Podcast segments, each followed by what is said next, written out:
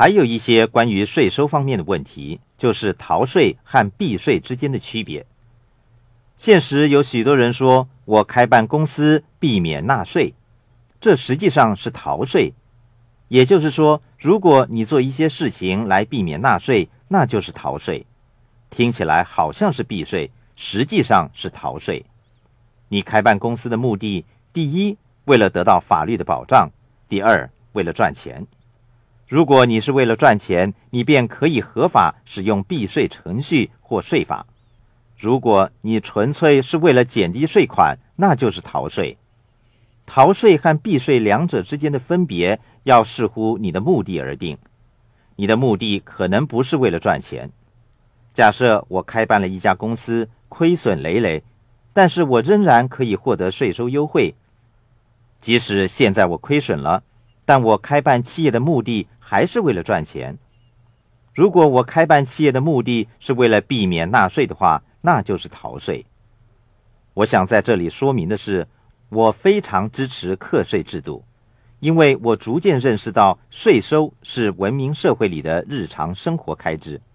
换句话说，当你需要警员协助的时候，你会庆幸自己纳了税；当你需要消防员帮忙的时候，你也会庆幸自己纳了税，学校的新建、交通灯的操作、政府部门的运作、下水道和道路的修建等等，都需要营运经费。所以，税收是我们日常生活必须的开支。人们不满税收的原因，是因为他们没有控制权。我曾经提到，一象限的人没有控制权，他们为了财务的安全而丧失了所有控制的权利。由于政府在一九四三年通过了税改法案，导致 S 象限的专业人士不能再享有与 B 象限人士同样的税法，他们也失去了控制权。我喜欢在 B 象限工作的原因，不是因为可以避税，是因为我有更大的权利控制支付的数目和时间。我想说明的不是如何避税，是应该怎么样管理。和控制自己的税务情况。现在有许多人采取离岸的逃税方法，投资者把赚到的钱都藏到税率很低的地区。我不会那样做。